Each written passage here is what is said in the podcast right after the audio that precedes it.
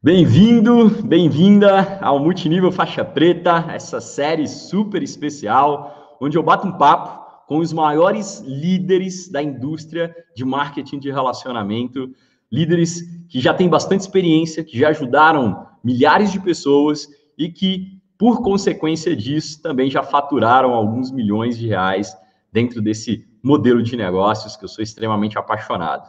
E hoje eu tenho um convidado super especial um ex-bancário, um cara que deixou o banco para se dedicar ao marketing de relacionamento, conheceu o marketing de relacionamento no final de 2013, um empresário daqui de São Paulo, formado em administração de empresas, e que eu estou sedento para escutar a história dele, acredito que você também. Então, vou colocar ele aqui na sala para bater um papo com a gente. Vem para cá, meu irmão, Henrique Ventura. Irmãozão, obrigado por aceitar esse convite. Seja muito bem-vindo.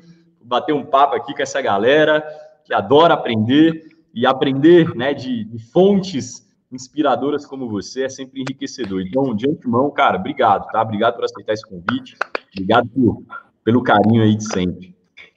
Eu, boa noite, boa noite, galera. Eu que agradeço o convite. Você sabe que você é uma pessoa que, que eu admiro, me inspiro bastante dentro da indústria. E parabéns pela iniciativa, que eu acredito que a gente precisa mais disso. Acho que fomentar ainda mais esse tipo de informação, tipo de conhecimento, principalmente dentro da nossa indústria. Parabéns pela, pela iniciativa. Tamo junto, bora lá. Henrique, Henrique, me fala um pouquinho, cara, né, do, do, do background seu mesmo, sabe? De onde você veio, uh, né, como é que você cresceu onde, né, como é que foi sua criação, é, você chegou, né? Como é que você, o que você fez antes do marketing de relacionamento? E eu queria que você me contasse exatamente até chegar no marketing de relacionamento. O que você fez até quando você recebeu o convite e conheceu esse modelo de negócio. Compartilha com maravilha, a gente essa parte aí Show de bola, show de bola. Cara, tudo começou, acho que eu costumo sempre dizer para as pessoas que eu não tive o sonho de fazer marketing de relacionamento. Acho que ninguém nasce com esse sonho de vender, de empreender. O meu sonho era ser jogador de futebol. Acho que como quase, sei lá, 90% dos jovens né, nascidos no Brasil. Eu sou nascido e criado na cidade de São Paulo. Minha família é mineira, mas eu nasci em São Paulo, é, na Zona Leste, mais precisamente, na capital. É tido como periferia. Na, eu costumo dizer que é a Rua da Fumaça, né? A minha, a rua que eu fui nascido e criado era uma rua sem saída e no paredão da rua tinha um desenho de uma plantação. E essa plantação, se é que você me entende, né, faz fumaça. Então, a rua foi apelidada de Rua da Fumaça. Então, sou uma pessoa muito comum. Meu pai é funcionário público, me ensinou. Meu filho vai para a escola, tire boas notas para você conseguir um bom emprego. Mas eu queria ser jogador de futebol. Então, dos 5 aos 17 anos, eu tentei a carreira de futebol, de jogador. Cheguei a jogar em alguns clubes daqui de São Paulo. Cheguei a jogar, inclusive, com pessoas famosas, né? Eu falo, essa parte não acrescenta nada, mas é mais para alimentar meu ego. Eu cheguei a jogar contra o Neymar algumas vezes, contra o Lucas Moura algumas vezes, que são dois jogadores da mesma categoria que a minha. E com 17 anos eu acabei desistindo. Né? Eu acabei desistindo porque era um ano antes de seleção, é, da pré-seleção para a Taça São Paulo, que é um campeonato bem famoso do futebol. E aí eu imaginei que, como eu estava sem clube, é, eu ia perder a principal vitrine, a principal janela e iam perder as minhas, eu ia perder as minhas oportunidades. Então, eu acabei desistindo com 17, não sabia o que fazer. Aí fui empurrado pela minha mãe, filho, você precisa estudar.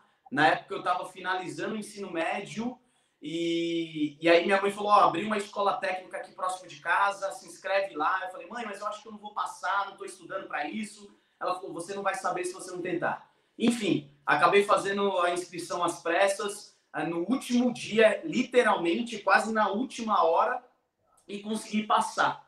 Passei, fiz o curso um ano e meio, gostei, fiz o curso de administração de empresas, e aí fui me graduar também, fiz quatro anos de faculdade, mas quando eu estava ali no, na escola técnica, meu primeiro trabalho fora o futebol foi como garçom, porque eu comecei a namorar muito cedo, né? Eu sou casado, é, namoro há 11 anos, né? Então, dois anos de casado a gente está completando, mas no total 11 anos. Então, alguém tinha que comprar ali a casquinha de sorvete, a pipoca de cinema. E aí eu arrumei entre escola de manhã e escola à tarde os finais de semana eu trabalhava como garçom para ganhar 50 reais por festa, para poder fazer alguma coisa. E aí fiz isso durante esse período né, de, de escola. E aí depois na faculdade, quando eu entrei na faculdade, um amigo me chamou para trabalhar com ele, com e-commerce, com lojas virtuais, para trabalhar na área comercial. E aí tive essa experiência com ele durante um ano. Não ganhei dinheiro, ele não tinha como me pagar salário. Eu ganhei ao total desse, desse um ano 600 reais, que foi a comissão de uma loja virtual que eu vendi só no ano inteiro.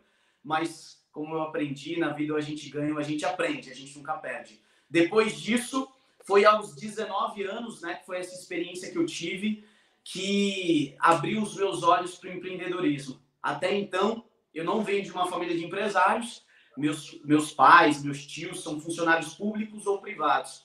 Então, eu não sabia, eu, eu sabia que existia a possibilidade de eu ser empresário, mas não sabia como começar, com o que começar, qual é a grana, o dinheiro que era necessário para abrir qualquer negócio. E com 19 anos, eu não ganhei dinheiro nesse, nesse um ano de experiência, mas eu falei com muito empreendedor. Empreendedor que estava abrindo o seu negócio e estava numa salinha de 10 metros quadrados, até empresas que faziam parte do grupo do LEAD, que até então, na época, era presidido pelo João Dória, com empresas com faturamento acima de 200 milhões. Então, eu tive essa, essa experiência em campo, né, em loco, de fato, de vivenciar o empresário que estava começando, o que estava quebrando e o que estava bem sucedido. Eu falei, pô, por que não? Por que não ser um empreendedor? Né? Por que não montar o meu próprio negócio? E aí, depois que eu saí desse trabalho, eu decidi montar minha loja virtual, sem dinheiro. Chamei meu irmão, que era meu sócio. Aí, meu irmão tinha uma graninha lá guardada, a gente decidiu importar umas roupas. E foi assim, foi meu, minha primeira tentativa de negócio, através do Facebook. Na época não tinha Instagram, né? Não tinha dinheiro para montar uma plataforma de, de loja virtual. E aí a gente tentou vender pelo Facebook, não rolou, não deu certo. É, e aí foi então que meu pai é, ele falou: Filho, eu sei que você está com essa ideia aí de empreender, mas você trabalhou como garçom, ganhou 600 reais em um ano, é, agora tentou um negócio com seu irmão que não deu certo, em três meses não deu certo. É, vai trabalhar, vai fazer alguma coisa na sua vida. E aí eu fiz as seletivas do Banco Bradesco, acabei entrando e fiquei lá durante um ano e dez meses. Comecei como atendente de call center no banco de telemarketing, algo que eu dizia que eu nunca ia fazer na minha vida. E aí fui promovido para a área de seguros e previdência, trabalhei lá. E aí em 2013, cara, em 2013, é, eu já tinha essa semente plantada. Eu tinha ido para o tradicional, mas aquela sementinha já tinha sido plantada de empreender. Eu só não sabia como e qual dinheiro, qual capital que eu ia precisar.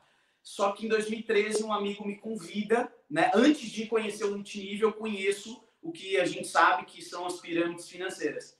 E aí eu acabo caindo dentro de, dessa pirâmide, é, achei a ideia surreal. Um amigo do banco me chamou e aí ele falou, cara, você que gosta de empreender, você gosta de empreender? Não, você que tem essas ideias de empreender e tal, achei um negócio bom para a gente ganhar dinheiro.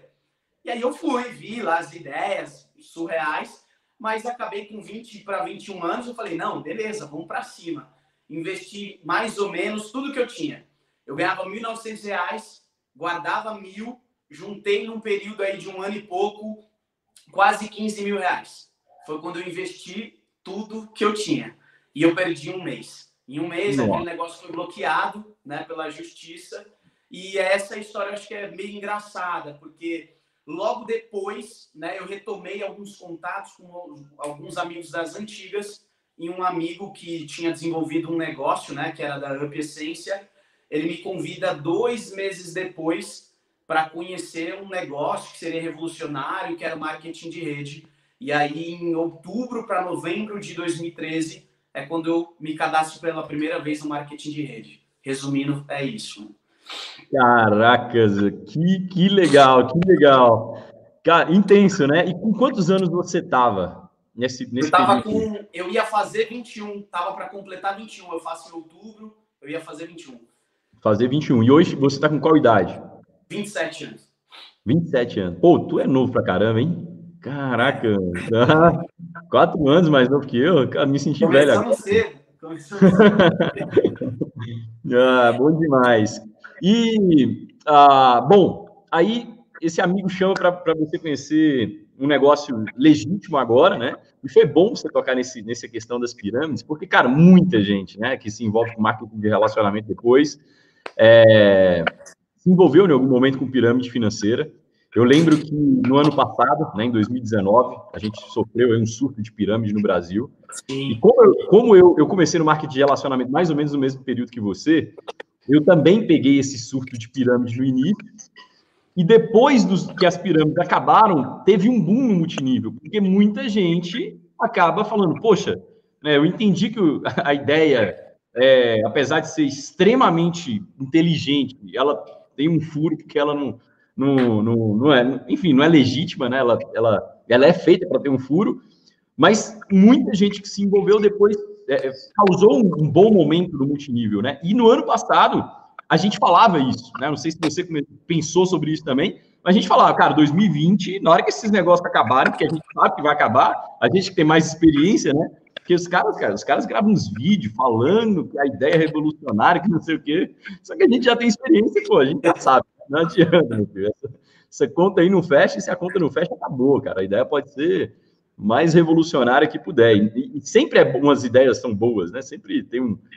Eles conseguem é, maquiar de alguma forma que pareça, pareça inteligente e tudo mais. É... E é engraçado, cara. Agora eu fiz uma conexão rápida quando você falou isso. Assim, acho que a gente está vivendo também um momento muito bom, porque muita gente acabou conhecendo em 2019 ah, né, um modelo que usa o marketing de relacionamento para crescer, é, mas que não tem nada de marketing multinível, não tem a essência do negócio, mas que de alguma forma desperta né, esse, esse, esse interesse depois de conhecer um negócio sério. Faz sentido isso que eu estou falando, Henrique? Você, você concorda nesse sentido? Com certeza, com certeza. Eu acredito muito que é, o nosso negócio, né, ele, ele pós. Eu acho que qualquer tipo de crise é boa para o nosso negócio. Seja uhum. uma crise de pirâmide, seja uma crise econômica, política, o nosso negócio ele acende porque ele é uma maneira rápida, ágil de você empreender, sem muitos riscos, que dá para você levar no paralelo. E, e aí, todo tipo de crise ele acende uma luz, acho que na cabeça das pessoas. Então, quando essa luz ela é acendida, a pessoa ela busca, ela fala o seguinte, cara, tá no radar aqui. Eu já ouvi falar alguma coisa. E quando essa, essa luz ela é acendida, eu acho que ela começa a ter aquela curiosidade. Todo ser humano tem a curiosidade.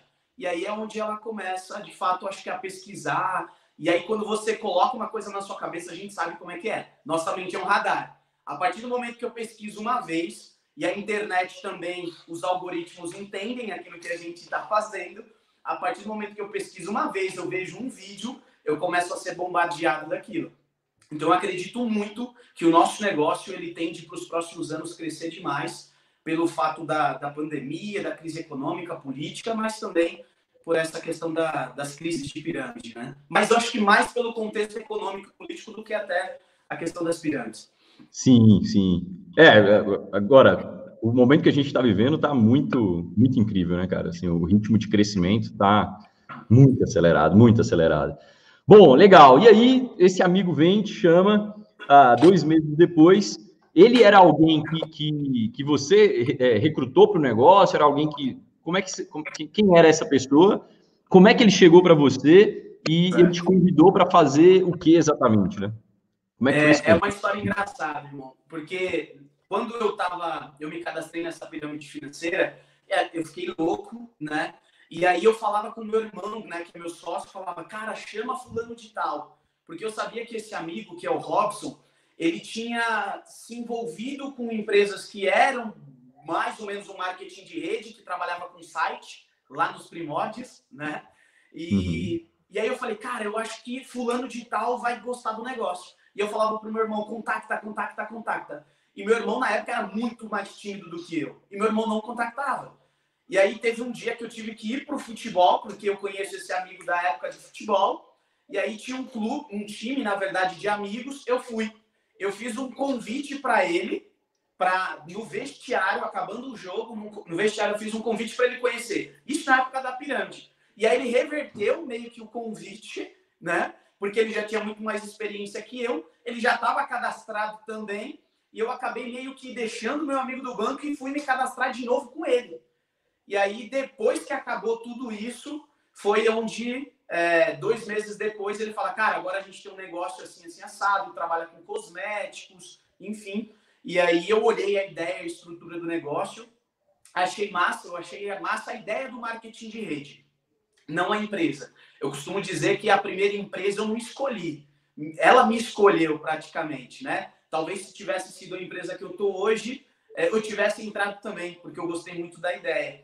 Então eu acabei ficando louco com todas as com a estratégia, com as bonificações, com o dinheiro que se podia ganhar e acabei entrando junto com ele porque ele tinha essa leve experiência um pouco maior, conhecia mais pessoas e, e aí foi mais ou menos assim que foi o convite.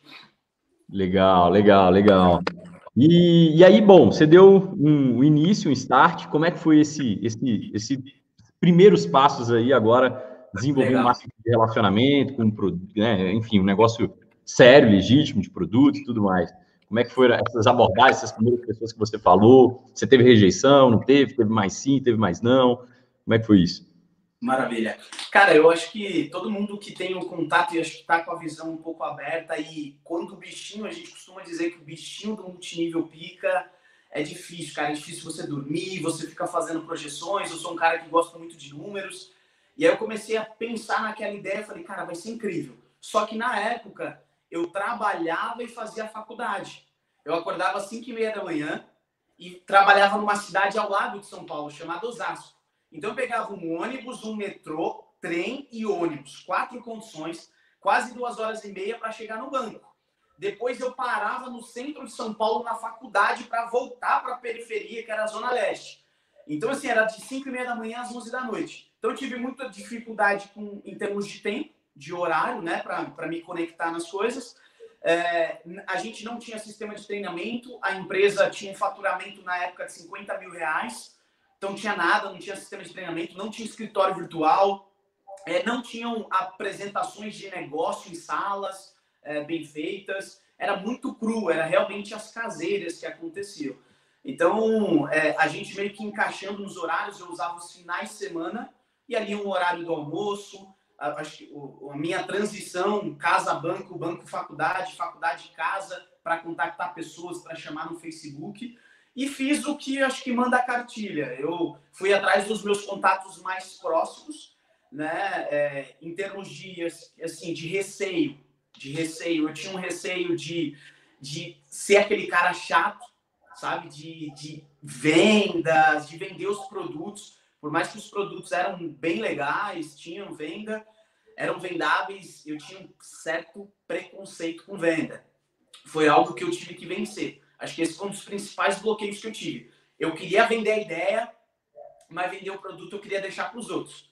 Né? Eu, eu mesmo, para divulgar os produtos, ou eu colocava às vezes no meu Facebook é, uma fotinho ou alguma coisa, mas tinha bastante medo, bastante vergonha. E aí os meus primeiros contatos, aquelas pessoas que se cadastraram, foi minha tia, um amigo da rua é, e um amigo da escola. Foram os três primeiros. No primeiro mês eu consegui atingir o primeiro nível né, da companhia, e aí dali foi quatro meses depois eu atingi o segundo nível, acho que oito, nove meses depois o terceiro nível, e fui chegar ao nível né, de diamante, que é o nível ali na faixa de 10 mil reais, mais ou menos um ano e quatro meses depois. Foi a primeira vez que eu atingi né, esse nível. Só que dentro desse período, nesse caminho, seis meses, né? Eu entrei ali em outubro para novembro. Em março, eu tomei a decisão de virar full time no negócio.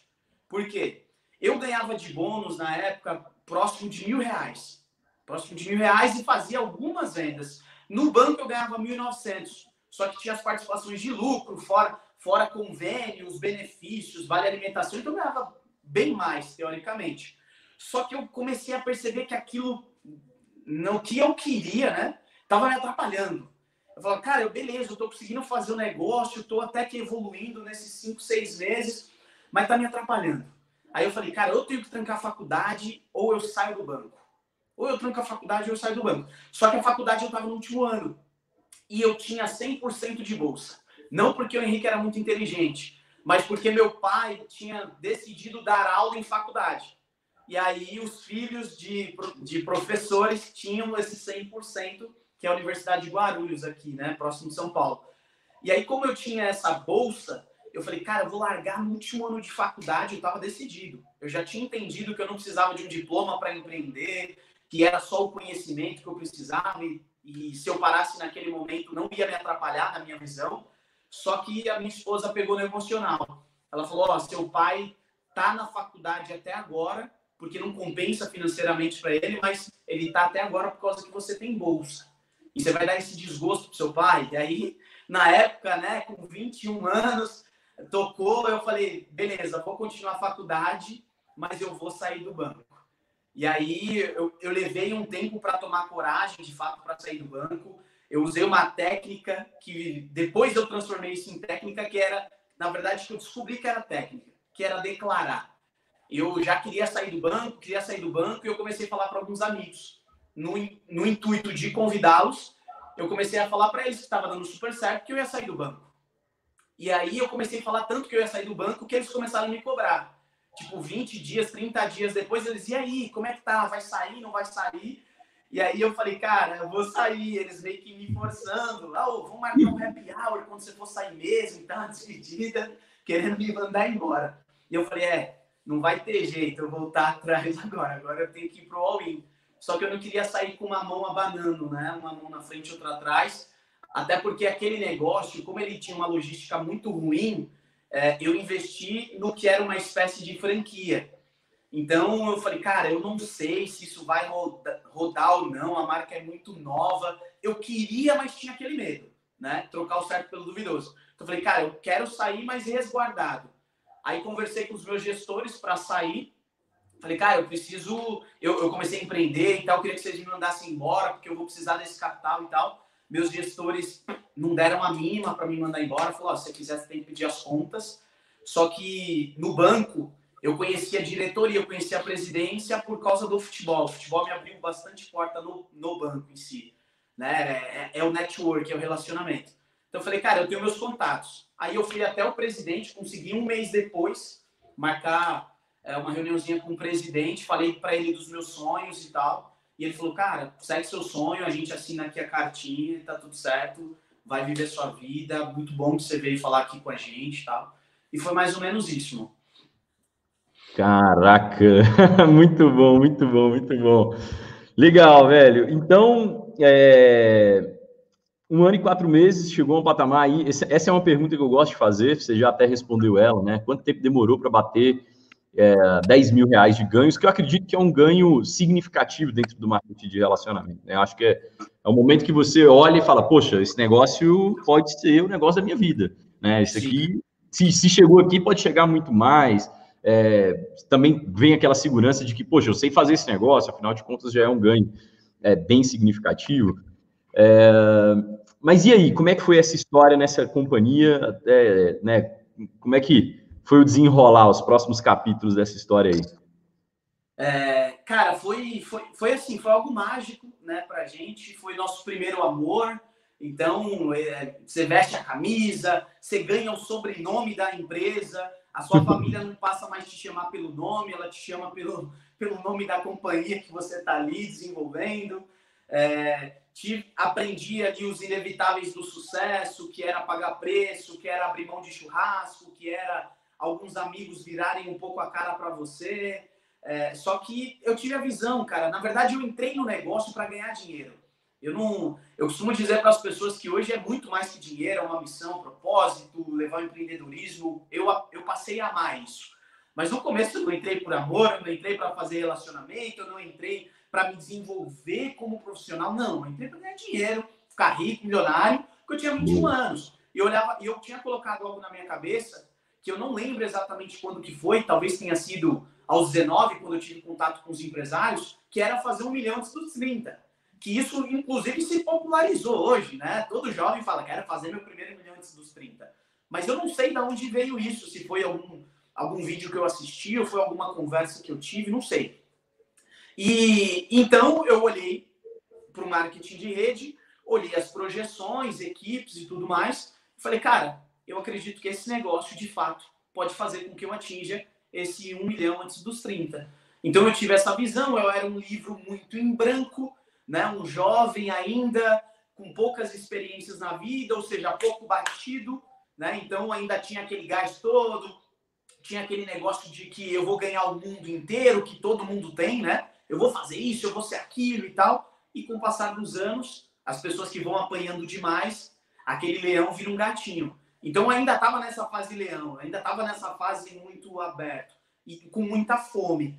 Então eu fui um cara que, velho, escutava os áudios, não tinha sistema de treinamento, mas o meu patrocinador, graças a Deus, ele não faz mais multinível. Ele, é, ele, é, ele ajuda a gente, ele é sócio nosso em outras coisas, mas ele não faz mais marketing de rede. É que louco, né? O cara que patrocinou a gente não faz mais, faz parte da história. Só que uma coisa ele fez que foi apresentar a gente a áudios que na época eram áudios da Emoi, né, da maior empresa de multinível do mundo, que eram o sistema de treinamento da Pronet, e aquilo fez com que eu começasse a ganhar a visão do marketing de rede, enquanto aquela empresa não tinha estrutura, não tinha diamante. Então, quando eu entrei, não tinha diamante. Então, a gente ia mostrar, por exemplo, um plano. Cara, quantas pessoas ganharam viagem? Nem tinha viagem quando a gente começou no plano de carreira. Quantas pessoas já atingiram tal nível? Quantas pessoas já ganham 10 mil? Aí fala assim, contando eu, você e to... ninguém. ninguém atingiu nada. Então era pura crença, pura visão, era assumir muita responsabilidade, matar no peito, porque eu costumo dizer até, né, o negócio que eu desenvolvo hoje, né, que é, que é o grupo Rinode, que a gente conheceu, é, é a Rinode do passado também, né, lá em 2014, 13. Eu costumo dizer que era guerra. Então, tipo assim, não tem um sistema bem definido, não tem uma estratégia bem definida. Irmão, você tá na guerra, usa o que você tiver. Se tiver pedra, taca pedra. Se tiver uma faquinha, vai de faquinha. Se achar uma, uma, um canhão, vai lá e pega o canhão e acende. Usa o que você tiver, porque é lei da sobrevivência.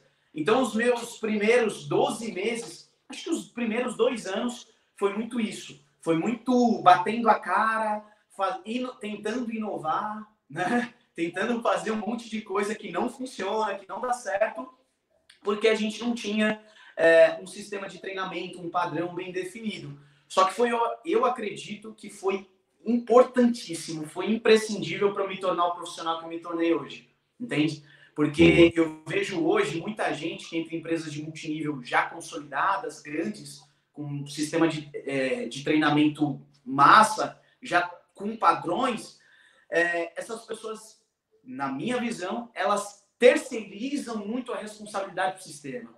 Ele é tão automático que no começo, eu acho que o empreendedor ele tem que mesmo, cara, é aquele skin on the game, né? Por a pele em risco e tal. E ele tem tudo, ele tem um cara lá com top resultado, top check que faz o plano. Aí ele tem o vídeo do acompanhamento que ele só envia. Que é massa você automatizar o processo. A tecnologia está aí para ajudar o nosso negócio. Mas, na minha visão, no processo de formação de liderança, é, eu acho que corta o processo, entendeu? Eu acho que o cara tem que realmente viver algumas coisas, assumir alguns tipos de responsabilidade para ele poder se tornar aquele grande líder dentro do mercado. Então, acho que esses primeiros dois anos foram isso. Foi muito teste, muito cavar, muito pegar o facão, passar na mata, aprender a fazer várias coisas. Aí você vira o editor de vídeo, você vira o cara do PowerPoint, você vira. Você é o cara que faz tudo, né? Você não faz só o plano de negócio, você não mostra o plano, você faz tudo, né? Você faz flyers, você faz, você faz um monte de coisa, você meio que se vira. Então, esses primeiros dois anos foram fundamentais para isso. Eu cheguei a ter um resultado em dois anos de chegar próximo de 30 mil reais em ganhos por mês, né? Bem no finalzinho. Só que aí acabei saindo daquela empresa, fui para uma outra. E, e, eu não sei se eu já continuo, você quer fazer alguma adenda? Pode continuar, cara. Muito bom, muito bom. E aí, dentro desse processo né, dos dois anos, acho que medos e receios né, que, que a gente tem, no meu caso, eu era um cara que tinha muito medo do protagonismo. Então eu era o cara do bastidor. Eu tinha fome, eu queria fazer acontecer, só que eu era muito o cara do bastidor, eu era o cara que, tipo, não, eu vou fazer isso, eu vou fazer aquilo, as partes burocráticas, organizar reunião, mas eu não era o cara que gostava de pegar ali no palco e, e ir para cima. Por mais que como eu tive uma, uma infância dentro da igreja e tal, eu fui comentarista, fiz várias peças de teatro, só que era meio que um personagem. E ali dentro do negócio, não, dentro do negócio era eu, eu não ia interpretar um personagem. Então eu, eu meio que tinha medo de assumir essa responsabilidade. Eu vim descobrir isso muito tempo depois, com treinamentos né, de inteligência emocional, eu consegui acessar aonde vinha esse meu medo de, do protagonismo, que foi na época do futebol. Que com 10 anos eu era camisa 10, capitão do time, o batedor oficial de tudo, e eu errei o pênalti do campeonato. E aí depois eu acabei me transformando dentro do jogo de futebol. Eu era, para quem não conhece futebol, eu era ataque. Nos anos seguintes eu fui virando, eu fui eh, defesa, eu fui recuando a minha posição no campo porque eu tinha medo de me expor. Eu preferia defender do que me expor e atacar. Então, isso foi algo que me atrapalhou dentro do meu desenvolvimento do marketing de rede, que eu tive que vencer, que eu acho que está dentro dos dois medos assim muito grandes da humanidade, né, do ser humano, que é o medo de não ser aceito e o medo de não ser suficiente. Então, para mim era bastante forte isso. Eu queria fazer acontecer, só que eu queria fazer outras coisas. eu queria fazer outras coisas que tivessem ali meio que no background e não estar exposto. Só que aí teve uma hora que meu irmão, né, que é meu sócio, me jogou na fogueira, falou, velho, você tem que se desenvolver. É, na verdade, ele não me chamou. Teve uma reunião que ele ia fazer a apresentação e eu sabia fazer já, mas ele pegou e falou, não, eu vou fazer. Aí quando ele chegou na frente para apresentar, tinha umas 10 pessoas, um convidado. Ele pegou e falou o seguinte, galera, eu gostaria muito de fazer apresentação de negócios com vocês mas tem uma pessoa aqui que está tendo resultados, está se desenvolvendo e tal, e começou a promover. E aí me chamou eu estava sentado e não sabia. Eu tinha duas opções. Ou eu levanto e vou enfrentar, ou eu fico lá e passo vergonha depois. Então, eu falei, cara, eu vou, quer saber de uma coisa? Eu vou lá. Fiquei sem meio que sem reação, levantei já, que louco, que maluco, olha isso que ele fez comigo. Mas acho que foi uma das melhores coisas. É aquela, aquela história da águia, né? a águia faz com o seu filho. Como é que o filhote de águia aprende a voar? Quando ela sobe lá no pico, no monte, e solta né, o seu filhote para ele abrir as asas. Então, acho que foi bem na fogueira mesmo isso. É, comecei a viajar vários, várias cidades, né, conhecer lugares diferentes, dormi muitas vezes em casas de pessoas, conheci histórias é, incríveis, cidades incríveis, Cara, tive acidente, tive muita coisa. Tive um monte de BO. Meu pai ficou internado é, mais de um mês dentro desse processo do meu desenvolvimento, que mexe um pouco com a gente. Eu cheguei a ter, dar PT no meu carro, fazendo uma viagem é, a negócios. Eu ia ficar uma semana no, no Rio Grande do Sul e, e na, na rodovia eu acabei batendo meu carro. Só que ele deu PT e comigo não aconteceu nada. E aí eu tomei uma decisão, uma história bem legal, que eu tomei uma decisão de o quê? Eu poderia voltar para casa e falar para a galera, ó, eu tive um acidente, vou ter que cancelar toda a agenda que eu fiz. Só que eu falei, cara, tô inteiro, tô tranquilo, chamei a seguradora, levo o carro para São Paulo, eu vou continuar. Aí continuei viagem, táxi, ônibus e fui indo, cara, fazendo negócio. Então acho que esses dois, três primeiros anos foi bastante de preparação. Caraca, esses momentos, né, de, de ó, pô, bater o carro e falou, cara, vou continuar. Os momentos, esse, esse momento de, né, seu irmão de colocar lá a prova e você ir, cara, esses momentos são, são especiais, né? É, é, é, eu acredito que são nesses momentos que o líder é formado, né? Que o líder é forjado, é aquilo que você falou, cara. Pode, a gente não pode privar as pessoas de passar por processos assim, porque é isso que vai forjar o, o né, a, a, o caráter, a casca e tudo mais. E agora você falou do, você falou do Demetrio, né? Conheço ele também, grande líder. Como é que foi o Demetrio? Só para eu entender, o Demetrio te acompanhou ah, desde o início nessa secretária do marketing de relacionamento? Ele sempre esteve contigo? Ele iniciou depois? É, fala um pouquinho sobre isso.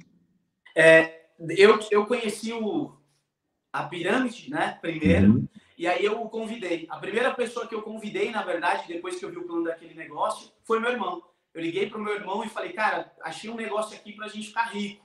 Porque ele já tinha é, acreditado na ideia na época da loja virtual que eu tive. E aí eu falei para ele, não tenho grana. Ele falou, beleza, vamos para cima. Ele estava no tradicional ainda também. E aí, quando eu vi essa ideia, eu falei pro meu irmão, falei, velho, vamos fazer isso?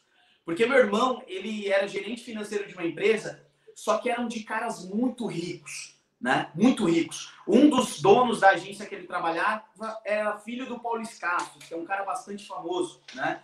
Então, ele, meu irmão começou a viver um, um, mundo diferente. Ele falou, cara, eu preciso fazer parte disso aí. Ao invés de eu trabalhar para os outros, eu preciso fazer parte disso. Então, ele também pensava em empreender. Aí, quando eu recebi a oportunidade, eu falei, cara, é o primeiro que eu vou convidar. Só que eu caí naquela besteira, que eu acho que muita gente já passou por isso, de falar tudo que você viu pelo telefone. E aí eu comecei a falar para ele exatamente do binário, dos bônus, e aquilo. E meu irmão é um cara que é bem melhor do que eu nos números. Eu já gosto, mas ele é muito bom, né? A gente costuma dizer que ele é o show da nossa equipe, né? Legal. Então, meu irmão ele é um cara muito matemático, é um cara muito lógico. E aí ele começava a fazer os cálculos pelo telefone. Ele falou, velho, isso aí não fecha. Aí ele foi para reunião, eu falei, eu não sei te explicar, vamos numa reunião comigo? Ele foi para a reunião para me tirar do negócio e acabou entrando. Aí ele acabou entrando e aí se apaixonou assim pela estrutura, porque eles vendiam a estrutura do marketing de rede, né? Então a gente Sim. se apaixonou pela estrutura do marketing de rede e meu irmão emergiu. Ele começou a estudar, ele se trancava no quarto e começou a estudar, estudar, estudar. E essa oportunidade da primeira empresa de marketing de rede, é, ele foi ver primeiro que eu. Ele foi ver primeiro que eu, porque na época eu fazia faculdade ele não tinha mais. Então ele foi nas reuniões primeiro. Mas a gente acompanhou é, nós desenvolvemos o negócio junto desde o começo. Que legal, que legal, que legal. É, bom, e aí, como é que como é que você chegou na Rinode? Como é que foi esse processo até você se tornar, né? Apesar de, acredito que nessa empresa aí você já teve um, um, um certo momento onde você, era um top líder, cara, um cara que ganha 30 mil, principalmente numa empresa pequena, talvez você era até o número um da empresa, não sei, mas é, Uh, como é que foi esse processo até vocês né, virem para a Rinode e construírem essa história linda que vocês construíram até aqui, né? Tem muita coisa para construir ainda, mas chegar na graduação de Imperial e tudo mais. Como é que foi? Dessa empresa já veio para a Rinode? Como é que foi isso? Foi. A gente começou a é, se inteirar mais pelo marketing de rede, então você começa a conhecer. É, meu primeiro contato com o nome Rinode foi em 2014 através de algumas pessoas que desenvolviam um negócio aqui em São Paulo, vendiam e tudo mais. É, só que como era meio que concorrente, né? Não colhei, tinha mega, comecei a criar ranço, preconceito, blindagem, né? A gente se tornou um dos 10 maiores daquela companhia, porque era uma companhia pequena que tinha 70 diamantes. Ou seja, você, sei lá, deve ter mais de 500 diamantes, a empresa inteira tinha 70. E e aí a gente, sim, teve uma posição relevante. Só que a gente tive esse contato com o Rinode várias vezes, várias, várias vezes. Né? Várias pessoas tentaram me contactar, me levaram em reunião. Eu ia para conhecer, para ver, mas tentava trazer para o meu negócio também. Achava que o meu negócio ia ser bem maior do que o negócio da Rinode e toda aquela história que a gente já conhece. Né? E, só que em 2015, o, o Lucas Batsoni envia uma mensagem para o meu irmão dizendo que ele, ele pesquisou, ou sei lá, viu a gente no Facebook, e ele mandou uma mensagem falando que também desenvolvia marketing de rede e que era de São Paulo e que queria sentar para tomar um café, trocar uma ideia sobre, sobre negócios, né? Só que quando a gente viu que ele fazia parte da Rinode e a gente nunca tinha ouvido falar dele, a gente conhecia o primo, né, que tinha um nome até então mais forte, a gente falou, não, não, a gente não sabe quem é, enfim, faz Inodê. Não, a gente tinha muito preconceito. Isso foi em, acho que outubro, novembro de 2015. Nós nem respondemos a mensagem do Lucas. Só que o Lucas jogou uma semente. Então ele ficou meio que no radar. Ele era Imperial Diamante na época. Aí de 2015 para 2016, o negócio que a gente estava, a gente começou a olhar para a questão de gestão e viu que aquele negócio tinha chegado no máximo que ele podia chegar com a mentalidade do presidente que tinha. Então a gente começou a entender, só cabe no seu que cabe na sua mente. Não tem como o cara com essa mentalidade fazer um negócio bilionário. E aí a gente começou a perceber, ganhando dinheiro, a gente teve uma difícil decisão. Nós vamos ter que sair, porque eu não entrei nesse negócio para ficar mais seis meses, um ano. Eu já tinha uma visão de longo prazo, né? De até os 30 você milionário. E aí a gente começou a pesquisar algumas empresas. Não, não levamos em consideração a Rinode, empresas americanas. Aí a gente entra num negócio em 2016. Ficamos um ano naquele negócio. Aí é onde a gente quebra mesmo. Financeiramente, a gente vai para o buraco. Sai de uma empresa ganhando dinheiro, sendo referência, para realmente chegar dentro da Rinode em 2017. Foi quando a gente entrou em janeiro de 2017 devendo cartão, nome sujo, CNPJ sujo, tudo lascado. É, e aí, de 2016 para 2017, a gente tem a difícil decisão de novo de ter que mudar de empresa. Eu acho que foram os momentos, assim, um dos momentos mais difíceis para a gente. No terceiro ano de negócio de marketing de rede, indo ou ir para uma terceira empresa. A gente pensa em parar, não parar, fazer outra coisa, mas não sabe o que vai fazer acredita ainda no marketing de rede, ainda não acertamos a ferramenta, achávamos que a Rinode estava saturada, né? Em 2014, 15, naqueles saltos, falou, não, não é possível. Aí em 2016 bate 1.8 bi, não é possível. Será que esse negócio saturou? Já saturou? Porque a saturação é o seguinte, existem vários motivos. Mas o porquê da saturação do multinível no Brasil? Porque até então ninguém nunca tinha feito daqui dois, três anos, se vier alguma empresa de marketing de rede brasileira que atinge um bilhão, ninguém vai falar que ela está saturada. Por quê? Porque a Rinode já atingiu 2,5. Só que na época nenhuma empresa brasileira atingiu um bilhão. Então, para a gente, pô, atingir um bilhão já era, não tem como. As americanas atingem lá, mas porque tem 100 países. Aqui no Brasil não tem como. E aí a Rinode vem para provar isso. Então a gente começa a olhar a gente vê alguns amigos né, que a gente conhece na indústria ir para o negócio da Rinode e explodir, pessoas que tinham, tinham níveis bem menores que o nosso, e a gente começa a olhar e fala, velho, realmente tem estrutura, tem o um sistema, é a empresa. Aí a gente vai atrás de algumas pessoas que, que a gente conhecia. Aí conversamos com alguns líderes, né? E o Lucas, na época, tinha se tornado o Imperial Three Stars, Muita gente fazia marketing do Lucas, né, na época, até alguns imperiais. Nossa, tem um cara assim, assim, assado. E para a gente que já era da indústria, chama atenção. Fala, velho, a gente decide reconstruir tudo. Porque a gente terminou assim, ó. Nós tivemos uma equipe de quase 6 mil cadastrados na primeira empresa. No segundo negócio, a gente termina com 70 ativos. Então, eu vou ter que reconstruir exatamente todo negócio. Tudo bem, a gente aceita reconstruir todo o negócio, mas a gente precisa ter uma pessoa, a gente sabe como fazer, tem autorresponsabilidade, mas a gente precisa de uma pessoa que construiu um negócio de uma maneira agressiva, rápida, porque para a gente é uma questão de crença, uma questão de crença. Eu tenho certeza que se a gente não entra com velocidade, no nosso caso, dá três meses eu não atinjo o diamante, eu vou falar, ah, não, entrei no tempo errado, porque era uma crença que eu tinha. Então não foi porque eu entrei no negócio que aquela crença sumiu, não, eu tive que meio que ir trabalhando essa crença e eliminando ela aos poucos. Então a gente atingiu um resultado rápido aqui no negócio, até pela experiência, alguns contatos, e para a gente era obrigação, né? Atingir tipo, um nível de diamante para a gente era obrigação, porque a gente atingiu empresas 10 vezes menores que o negócio da Rinode. Se a gente não atingisse, era vergonha, entendeu? Então foi mais ou menos esse o contato. Aí em janeiro a gente entra na Rinode e são três anos e oito meses que vai completar esse mês, três anos e oito meses de negócio. Caraca, velho, que história, que história. Eu não conhecia, né, os bastidores, apesar da gente ter relacionamento, contato, né, já ter visto o de vocês, mas eu não conhecia esse, esse, esse passo a passo. E isso é muito legal, porque uh, tem algumas, alguns pontos né, que você passou aí nessa caminhada que eu lembro uma, uma vez, Henrique, que eu, eu liguei, eu bati um papo com o Demetrio, não lembro se eu liguei para ele, eu acho que eu liguei para ele, é, eu tinha mais contato com ele é, inicialmente, e aí eu lembro que estava surgindo um monte de negócio no mercado e tal, e algumas pessoas falando um monte de coisa, eu falei, cara, sabe uma coisa? Eu sou um cara que eu comecei na D e estou né, aqui até hoje, vou estar aqui para sempre, mas é, eu acredito que algum já viveu mais do que eu esses, esses loucuras de empresa e tal, vai poder me dar um conselho.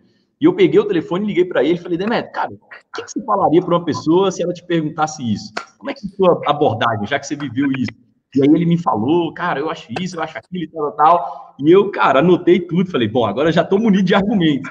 É, então, é muito legal, cara, quando a gente tem essa oportunidade, sabe, de aprender com, com a vivência do outro, né? Então, assim, o que vocês viveram é, trouxe para vocês algumas experiências. Por exemplo, cara, essa frase sua de que, cara, é, a saturação é porque ninguém fez aquilo. Cara, isso é uma, isso é uma mentalidade que vocês desenvolveram, né, também e tal. Lógico que a, a um, um monte de fator, mas vocês desenvolveram ela. E pouca gente tem ela tão claramente, sabe? Tem muita gente que, poxa, às vezes está no negócio e, cara, fica rateando no negócio, né? Eu lembro que na época eu liguei pro Demetrio, era assim, é, é, eu via muita gente que tinha começado na Rinode e tido muito sucesso, e eu era um cara que comecei ter muito sucesso, mas muito mais minha equipe, né? Porque eu, como eu já tinha mais vivência, eu acabava batendo papo com muito líder, já tinha uma certa maturidade.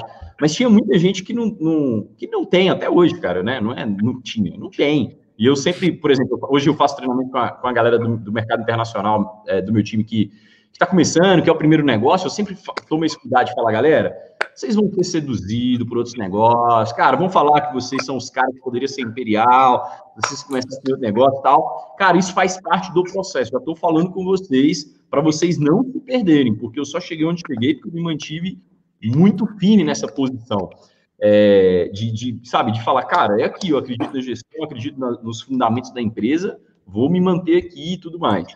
É, e, e, eu vejo que quando a pessoa já viveu outras coisas, ela já tem, ela, cara, ela já não olha muito pro lado, velho. Ela já fala, cara, eu já vivi essas paradas aí, pô. Eu já sei como é que é esse, esse, esse canto da sereia não, não me convence mais, entende? Isso aí pra mim é, Faz sentido o que eu tô falando, cara? Assim, é, um, é, um, sentimento que eu tenho de que, cara, gente que não viveu isso que você viveu, é, apesar de vocês, né, pô, ter né, se passado por alguns desafios muito grandes, que talvez até poderiam tirar vocês do jogo, mas, cara, hoje dá para vocês um nível de maturidade, um nível de, de, de, de, crença, de, sabe, de casca grossa mesmo, que pouca gente tem no mercado, cara. Faz sentido isso? Com certeza, com certeza. Eu acredito muito naquela frase que eu já vi do T. Harvecker, eu já vi de outros mentores, que é só sabe quem vive. Então, como a gente viveu essa experiência da promessa de que vai ser isso, vai ser aquilo, que de fato o grupo Rinode foi uma promessa também. Toda empresa, né? Tudo que é grande começa pequeno. Então, ela passa por essa fase da promessa. Só que no Brasil, a única empresa que passou pela fase da promessa foi o Grupo Renaudet. Então, no nosso caso, quando a gente vem para o terceiro negócio para analisar o marketing de rede com mais experiência, com mais vivência, a gente vem analisando outros fatores, como gestão, como um negócio de longo prazo, alguns é, portfólio de produtos, né? E, e, de verdade, eu costumo dizer, eu não sei se tem pessoas de outras empresas aqui também que acompanham, provavelmente sim, mas o que aconteceu com o Grupo Inodê, que isso é um case, né? Não é puxar a sardinha pra gente, mas é um case. O que aconteceu com o negócio do Grupo Rinode, você pode buscar os fatores lógicos, todos os fatores lógicos. Mas foi exatamente um eclipse. Eu costumo traduzir um eclipse. É um negócio que uhum. acontece a, 50, a cada 50 anos. Você olha e fala, putz, vi? Não vi. Entendeu? Aconteceu e era aquele momento. Não pegou, então para mim foi esse eclipse. Não no momento do seguinte, só quem entrou lá atrás tem resultado. Óbvio que não. Isso é comprovado. Mas ela, ela juntou mercado, né, economia brasileira, desemprego, aí um monte de pirâmide financeira e as pessoas querendo algo mais seguro, mais sólido. Então vem um monte de gente buscar meio que refúgio, né, dentro do negócio da alinha a visão, alinha os valores que a companhia já carregava lá nos seus 20 e poucos anos de história e que estava só precisando encontrar uma liderança que comprasse a visão. Porque o negócio de marketing de rede, ele pode ter a gestão, ele pode ter o produto. Tem empresas que têm excelentes produtos, tem uma excelente gestão, tem excelentes líderes. Mas eu acho que o negócio que se perpetua, ele cresce muito, ele é quando ele consegue combinar tudo. E são pouquíssimas vezes, pouquíssimos casos que você consegue combinar todos esses fatores juntos. Então, para a gente, em 2017, a gente lista lá um monte de empresa. Americanas, a gente tinha alguns conceitos em relação a empresas americanas, não. Empresas brasileiras, tem no caso, né, Polishop, uma empresa sólida, séria, mas a gente olha, não, não tem tanta agressividade, projeção de crescimento, tem, é multicanal, não é só uma. É, tem atenção dividida, não. E aí o resto é tudo promessa. A gente listou, sei lá, umas 20 promessas. E aí a gente falou, velho, já vivemos de promessa, já buscamos, pode até acontecer, mas hoje nós não estamos dispostos a viver de mais uma promessa.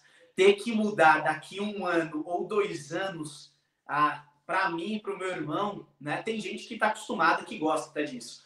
Mas para mim era muito chato. Eu vender uma ideia, eu falar daquilo, colocar crença naquilo, porque eu vivia, né? Não era assim, ah, me envolvi, vou cadastrar algumas pessoas, o que ideia deu. Não, eu dava cara a tapa, eu viajava, eu colocava meu rosto, subia num palco, então a gente sabe que tudo tem a ver com crença. Quando você não tem crença, eu não consigo falar.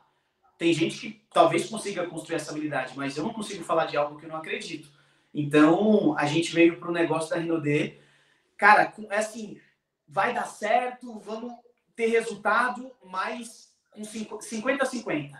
Será que não tem a saturação ainda e tal?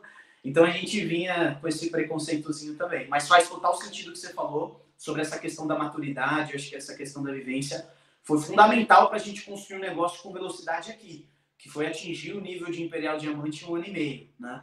Então, foram 25 anos de vida, no meu caso, três anos, quatro anos, dava quatro anos e meio de marketing de rede para poder atingir esse nível de Imperial Diamante. Né?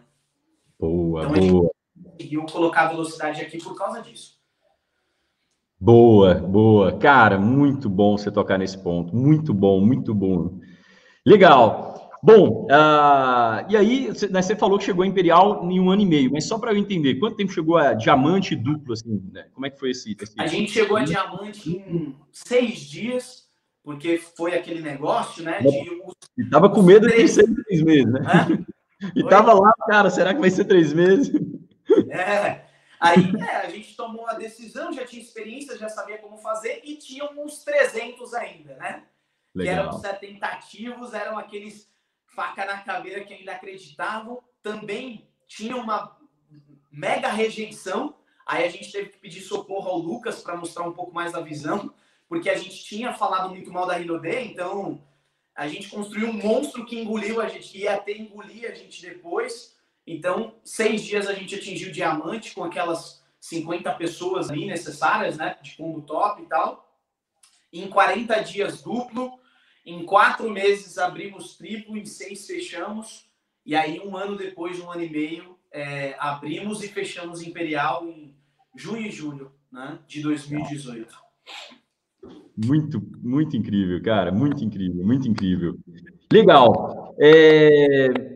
Quantas pessoas você recrutou desde quando você começou no marketing de rede? Ou se você quiser contar só dentro da Rinode, para a gente ter uma noção para colher o resultado que você colhe hoje. Maravilha. Eu e meu irmão temos hoje, dentro do nosso negócio da Rinode, 75 diretos, né? relativamente dentro dos números é, é menos do que é, as contas né, do, do show e tudo mais, que são os uhum. indiretos. É, só que na trajetória passa de 150. Nessas, nesses sete anos que a gente vai completar agora, no fim do ano, passa de 150 linhas diretas. Muito bom, muito bom, muito bom esse número. E qual que você acredita que foi o momento mais difícil dentro do seu negócio da Rinode? Teve algum momento que você fala, poxa, esse aqui foi bem desafiante? Cara, o, eu acho que dois momentos, dois momentos, um desafia, desafiante no, no, quesito crença, né, que foi o nosso começo, crença e financeiro, porque a gente carregava uma dívida muito grande, é, uma equipe que a gente tinha ainda aquele pouco de gente endividada, então a gente teve que os primeiros seis meses a gente não viu, eu não vi um real. Seis meses até abrir, fechar triplo, o pessoal, nossa, deu de ganhamos nada. Tipo, voltou tudo, pagar dívida, voltou pro negócio, um monte de coisa. Então, esse momento foi delicado financeiramente para a gente. Eu acho que, cara, mentalmente falando, por mais que eu já tivesse experiência e já fosse imperial, o ano passado, é, quando teve aquele surto de pirâmides, não foi pelo surto, mas porque eu tinha pessoas que desenvolviam um negócio comigo e que já estavam comigo, alguns eram amigos pessoais, é, antes do multinível, e outros eu tinha conhecido na trajetória do marketing de rede, a gente tinha criado amizade. É, foram mais ou menos, eu acho que quatro ou cinco padrinhos meus de casamento que se envolveram com as pirâmides e que também desenvolviam o negócio. Uns já eram líderes, outros ainda não. Então, acho que foi um momento ali de uma semana que aquela parte é, mais emocional tomou conta, não por negócio, não por, por dinheiro, porque isso, de fato, assim, não afetou. Pelo resultado que a gente já tinha construído, a segurança que a gente já tinha construído, não, não afetou assim de falar, meu Deus do céu, agora meu negócio acabou. Em nenhum momento chegou a esse ponto, mas, mas essa questão, esse vínculo de, cara, nós, nós vamos viajar o mundo, nós vamos para Paris todo mundo junto, e isso e aquilo, e eles meio que largar o barco e fazer esses negócios que eu já sabia que ia dar problema. E alguns, inclusive, depois fala, poxa, devia ter te escutado e tal, mas só sabe quem vive. Então tem gente que precisa de fato viver a experiência para se dar conta daquilo que estava fazendo. Então acho que foi, foi mais ou menos esse, irmão, assim, difícil. Difíceis foram esses dois. Nossa, cara. Olha só, vou, vou, a gente tocou nesse tema, deixa eu aproveitar para contar um, compartilhar uma história é, é, que, que rolou no ano passado, assim. É, eu, eu, tenho também, né, enfim, a gente viveu esse momento aí de pirâmide no ano passado, e o que, que eu vejo? Cara, eu tinha um cara na minha equipe que estava qualificando diamante, estava sendo pago como, ou seja, estava ganhando, né, 8 mil, 9 mil reais por mês, é, uma equipe, poxa, estruturada abaixo, com né, duas, dois, dois ou três diamantes na nenhuma equipe, ou seja, tinha uma boa estrutura. E eu lembro que esse cara, é, apesar de eu ser uma pessoa que eu tinha algum relacionamento, mas não tão próximo, é, ele simplesmente, cara, saiu do, do, business e apareceu, né? Tipo, eu vi, eu, eu vi pelo Facebook, cara, né, fazendo pirâmide ali, fazendo, movendo as paradas lá. E aí, é, enfim, foi bloqueado, normal, né? O processo natural. E, e nesse ano, cara, né, nesse começo desse ano, acho que janeiro, sei lá, fevereiro, acho que rolou alguma coisa no começo desse ano que a empresa quebrou, eles falaram que ia pagar, acho que nesse ano, não sei como é que é. E, cara, a mulher dele me ligou, falou: Olha, é, tô te ligando, pedindo pelo amor de Deus, para ver se você consegue desbloquear a gente na Rino D, pra gente voltar, porque a gente tá passando muita necessidade, a gente não tem o que comer e a gente foi sequestrado na semana passada. Cara, colocaram a gente dentro do carro, levaram a gente, fez a gente arrancar tudo que tinha no banco. É, né, aí é, mantiveram a gente em cativeiro para ver se a gente levantava uma grana, porque né, a gente colocou as pessoas erradas no negócio e, e eles liberaram a gente do cativeiro e deram para a gente uma semana para a gente ficar na rua aí caçando gente para a gente levantar uma grana, senão eles vão falaram que vão matar a gente. E eu tô desesperado, eu tô te ligando, tô desesperado, assim, sabe? E, cara, eu acho, assim, é, é, uma história meio cabulosa, assim, mas eu acho importante é, compartilhar, porque, cara, a gente, a gente passou no, na fase de pirâmide, é, mas vão vir outras. cara, eu acredito que daqui seis anos, né, as pessoas esquecem, aparece as pessoas querem atalho, é, sabe? É, e, e, é importante as pessoas entenderem que, cara, isso é né, uma, uma maldição, maldição, assim, que elas podem atrair para a vida delas, né? É, uma pessoa largar algo, cara, que você está ganhando dinheiro, poxa, ganhando é um baita dinheiro, um negócio sério que você tem para construir, é, e, e, isso é, é, é, sabe, assim, às vezes as pessoas se esquecem dessas histórias, isso acontece nesse mercado de, é, né, meio obscuro aí, é importante lembrar a galera. Mas, bom, bom, só queria abrir um parênteses aqui para contar, porque, cara, é, é, importante a galera saber, sabe? Assim, eu vivi isso, né, no, dentro da, da, da, organização ali e tal, E, e eu também, eu não tinha vivido, né? Porque em 2013, quando eu comecei, tinha pirâmide. Cara, eu não tinha líder nenhum, então eu não perdi ninguém para nada, né? E nessa que, que acabou rolando, eu falei, caraca, eu não acredito que as pessoas caem nessas coisas e se, se, se bagunçam a vida delas de propósito e tão erroneamente, né? Mas, cara, bom demais. Vamos lá. É, foi bom a gente abrir essa brecha aí, para eu dar esse recado aí, ficar registrado aqui, ó. a galera, eu falar, ó, lá em 2020 eu avisei, lá em 2020 eu avisei. E, e, aí, irmão, sabe, sabe o que é engraçado? Tem um áudio, tem um áudio que é o mais famoso, acho que do Jim Rohn, que é como iniciar o marketing de rede, que ele fala lá que os empresários na época, não lembro que década que era, é, perguntaram para ele numa mesa como seriam os próximos 60 anos. E aí ele responde, muito simples, vão ser iguais aos últimos 60. Porque vai ter crise, vai ter recessão, vai haver crescimento. Os últimos dois mil anos foram assim. Então, em relação a pirâmides ou negócios de dinheiro rápido, fajutos assim, eu, eu acredito que vai além, eu acho. Acho que essa questão das pirâmides hoje, no século XXI, com a informação, vai além da pirâmide. Existem vários outros negócios que não necessariamente são pirâmides, mas que são do mesmo modelo né, que vendem a questão do dinheiro fácil, e isso é igual o Dilma falou. Sempre vai existir, daqui cinco anos, daqui dez, assim como as crises econômicas, políticas, porque é o ciclo da vida. Eu acho que isso é um pacote do presente da vida, né?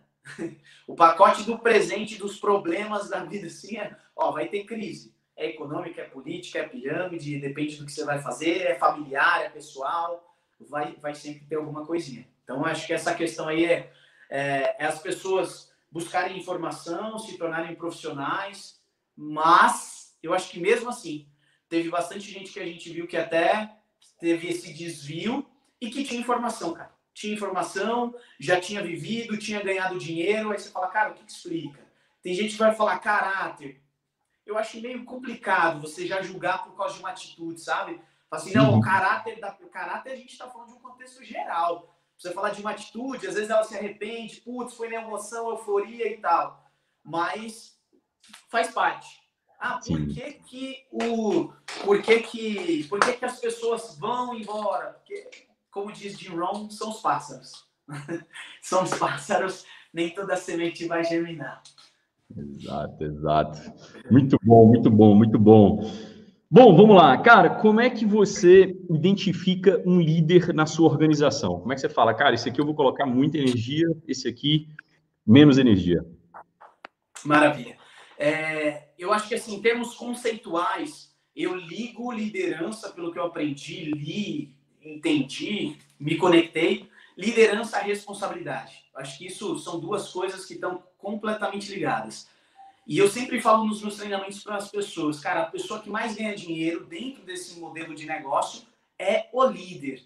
Né? Por isso que algumas pessoas, ah, por que, que ela não ganha dinheiro? Você fala, meu, ela passa o plano igual, certinho, bonitinho, até tá fazendo os números, mas ela tem às vezes aquela trava da liderança, de se expor e tal, e aquilo trava. Ela até chega talvez diamante, diamante elite, mas trava para ela chegar num nível mais alto. Então, liderança tem a ver, na minha visão, com responsabilidade. Quanto, quanto maior os níveis que você vai subindo, maiores, maior a exigência de responsabilidade. Então, como é que eu identifico? Cara, quando uma pessoa ela tem, de certa forma, uma independência, então são alguns fatores, mas acho que o principal deles é quando eu observo uma pessoa que tem bastante fome, né? ela é uma pessoa curiosa, ela é uma pessoa que pergunta, ela é uma pessoa proativa e ela tem essa questão de, de fato, assumir, de fazer. Às vezes fazer até algumas besteiras, fazer até coisa que não deve, mas ela não peca pela falta, ela acaba pecando até pelo excesso, né, de, de querer muito. Então, acho que esse é um dos pilares, assim, de quando a gente vê uma pessoa dentro da organização, é, que você olha e fala, opa, peraí, esse aqui possivelmente é um líder. Porque a gente tem que separar, eu acho que o líder do recrutador. O recrutador e o líder são coisas completamente diferentes. Tem gente na organização que você olha e fala, hum, esse é recrutador. Networking bom, média talvez acima da média e tal. Esse aqui é o cara para cavar. Essa aqui é a pessoa para cavar. Não que ela não possa se tornar líder. Não que ela não possa ser uma ótima recrutadora e um líder, mas nem sempre, só porque a pessoa recruta muito, ah, ela cadastrou cinco tops. Foi top recrutador do meu time, ó. Nossa, esse aqui é o líder, ó, minha liderança. Eu tomo muito cuidado quando eu vou promover e falar alguém assim, ah, esse é o líder. Porque a partir do momento que eu estou falando de líder, eu conecto com a responsabilidade. Será que eu estou jogando na mão daquela pessoa uma responsabilidade que ela não vai assumir? E aí depois as pessoas vão achar o quê? Ah, o Henrique, o Imperial ou qualquer pessoa promoveu e aquela pessoa não é. Entendeu? Então, acho que é, um dos principais fatores aí que eu analiso bastante é essa proatividade, a pessoa querer assumir responsabilidade, pecar pelo excesso, querer fazer bastante. E aí entram, acho que, coisas que são, não sei, não sei se secundárias, mas que para mim eu olho depois, que é. Depois não, né? A questão de sistema eu acho que é fundamental. Se ela é uma pessoa que promove, que edifica ou desedifica, ela pode ser uma pessoa muito bem relacionada, mas se ela desedifica, ela pode ser líder. Pode ser líder? Pode ser líder. Mas dentro do marketing de rede, na minha visão, não, não vai muito longe. Então, é, pode ser líder. Líder para outra coisa. Para o marketing de rede, desedificou, não promoveu o sistema, já não é uma pessoa. Eu trabalho, eu busco trabalhar. Hum, peraí, aqui tá, tá, tá subindo, né? Aqui tem essa que tá subindo para a cabeça, o ego tá batendo lá no teto e tal. A gente busca ir lapidando mas aquela famosa frase que a gente conhece, né, ao longo do tempo, que é líder não se forma, né, líder não se faz, líder se encontra. Então essas características são que são as características que eu olho, assim, de uma maneira mais, acho que mais tranquila de dizer, né? Cara, foi a primeira pessoa que eu ouvi falar algo que eu falo exatamente igual, assim, você foi eu, eu tenho um treinamento que eu já dei em alguns lugares que eu falo que existem três perfis de pessoas que se envolvem com marketing de rede. E a gente tem que ter muito bem definido é, quando a gente recruta uma pessoa, qual desses perfis ela é, para a gente não colocar energia na pessoa errada. Então, o primeiro perfil que eu falo são os apostadores. É a galera que começa e acha que o negócio é uma loteria. Tem a ver com sorte, não tem a ver com habilidade. Né? Ele acha que, cara, vai falar com cinco amigos, vai cadastrar três, melhores do que ele e que né, ele vai ganhar dinheiro dessa forma. É simples assim na cabeça dele. É, existe um segundo perfil de pessoas, essas são as que param muito rápido, né? os apostadores param muito rápido. Um segundo perfil são os caçadores, que é exatamente o que você falou, que são os recrutadores natos. Cara, que é uma galera que, ah, talvez por já ter credibilidade em outro negócio, porque já teve sucesso em outro negócio, talvez pela, uh, pelo, por ser muito persuasivo, pelo network, enfim, por um monte de motivos, essa pessoa, ela ingressa, e qual que é o problema, na minha percepção, que você foi muito, cara, você foi, enfim, perfeito, assim, na sua análise, é que essas pessoas, elas costumam ter resultados muito rápidos, uh, e um, resultados muito acima da média da maioria das pessoas, e, e aí as pessoas começam a promover as pessoas erradas, cara. Então, assim, você pega um cara que é um baita recrutador e começa a edificar ele, e, e, e isso e qual que é o problema disso? É que isso afasta o terceiro perfil de pessoas que é quem você realmente está procurando, que são os líderes, que eu chamo, né, que, enfim, são os networkers, né, os profissionais de marketing de relacionamento e que são os líderes, na, na, na real, a galera que é apaixonada pelo processo, né, que gosta de contactar, gosta de convidar, gosta de apresentar o plano, gosta de dar o treinamento, gosta de estar no sistema, de se desenvolver, de, de estar com pessoas. É, e isso é um erro que eu falo que eu cometi né, durante essa jornada de aprendizagem. Cara, eu tive, eu tive gente que entrou no meu time que bateu diamante em uma semana. Cara. É, o cara era médico, putz, puta credibilidade, aquele negócio todo, né, enfim, um monte de funcionário tinha clínica, clínicas e tudo mais. E, cara, o cara começou, puf, e eu tive gente que demorou dois anos para chegar a diamante. Só que hoje, quando eu olho o business, o médico já parou, e o cara que demorou dois anos para chegar a diamante, hoje é duplo. Né? Hoje continua fazendo negócio, ficou milionário com o negócio, continua né, lá fazendo na velocidade dele, mas é um, um, um cara apaixonado, é um cara que vende, é um cara que está treinando a equipe sobre vendas, é um cara que.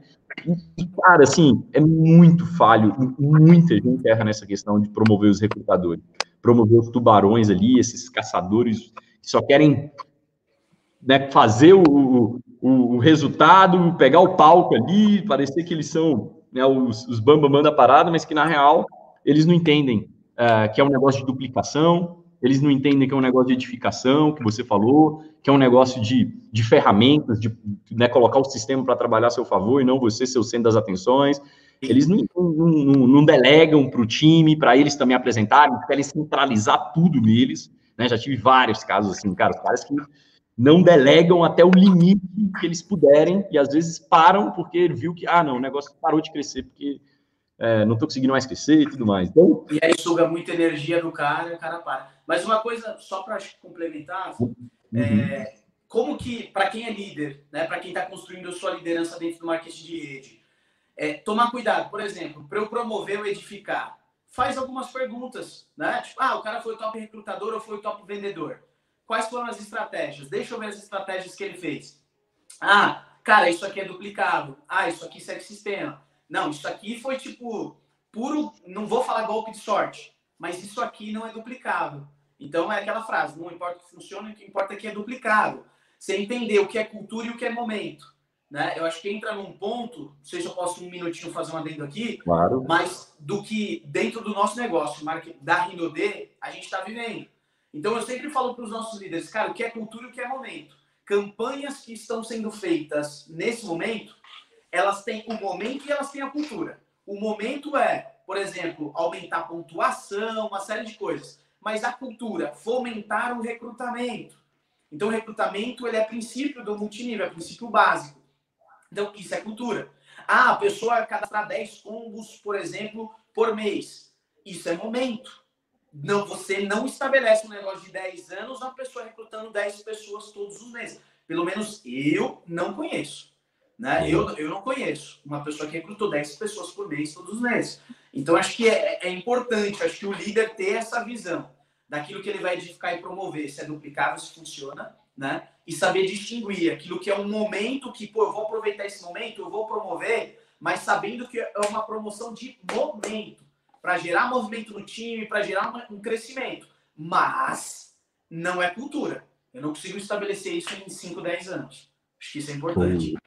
Caraca, muito bom, muito bom, muito bom.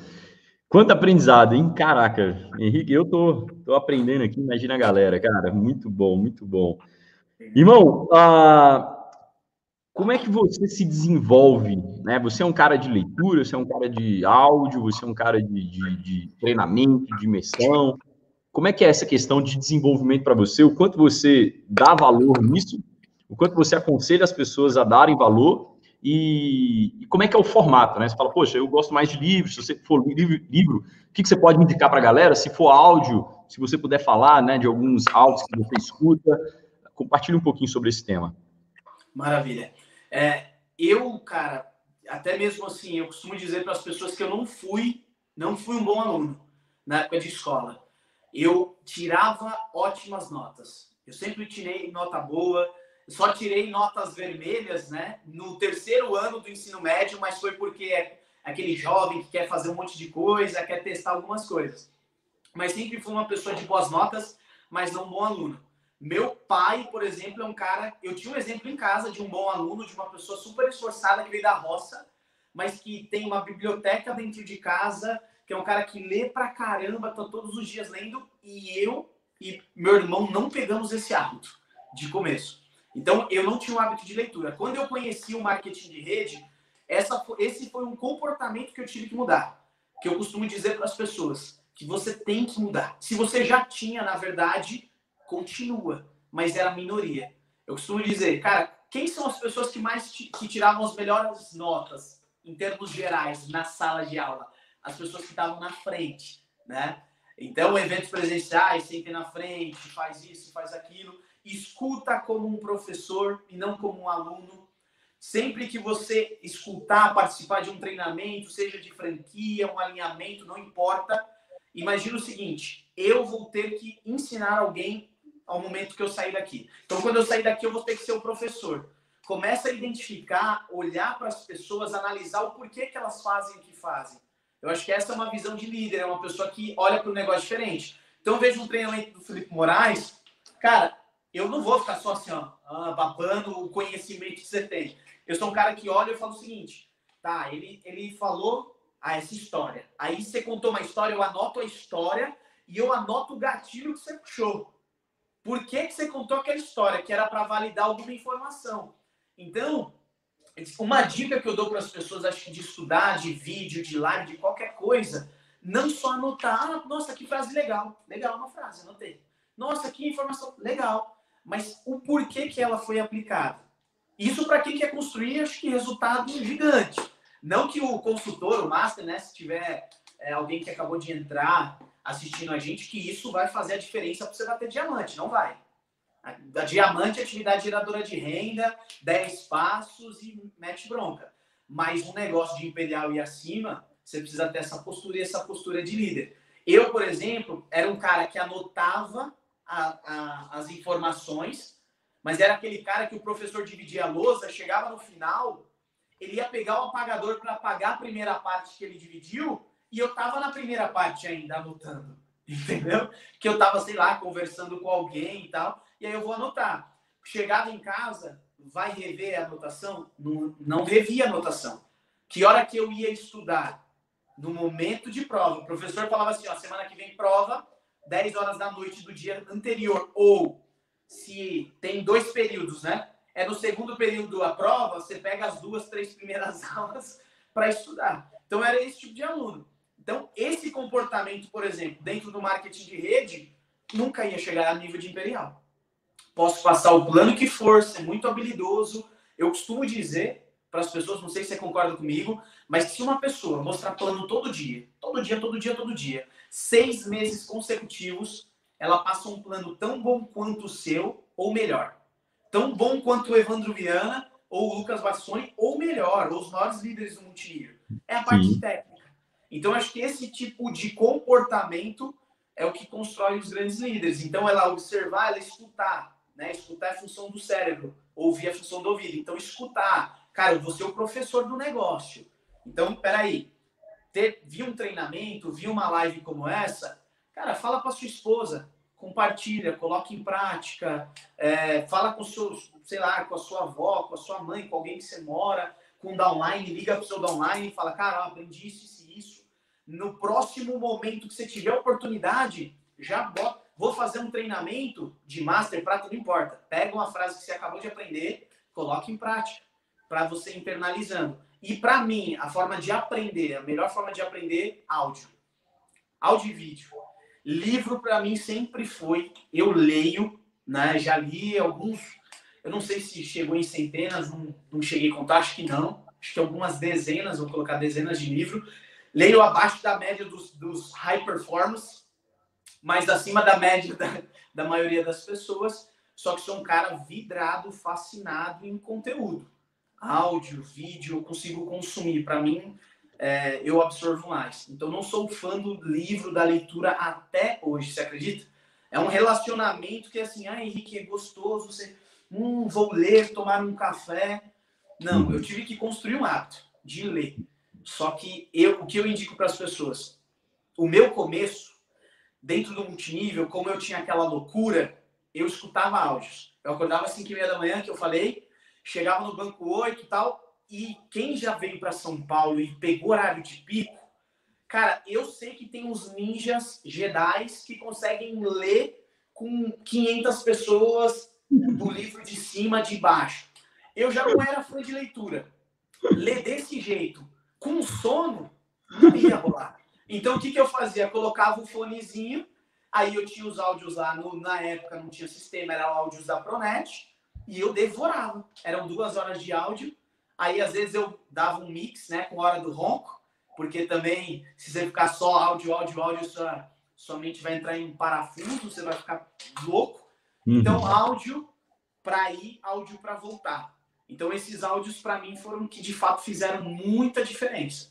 E em termos de negócio, para eu ter uma visão assim bem ampla de negócio, de multinível, de uma maneira simples, um livro que não é tão citado pelos líderes, né? Que eu vejo que não é tão citado pelos líderes, mas que eu adoro, um livro de 60 páginas.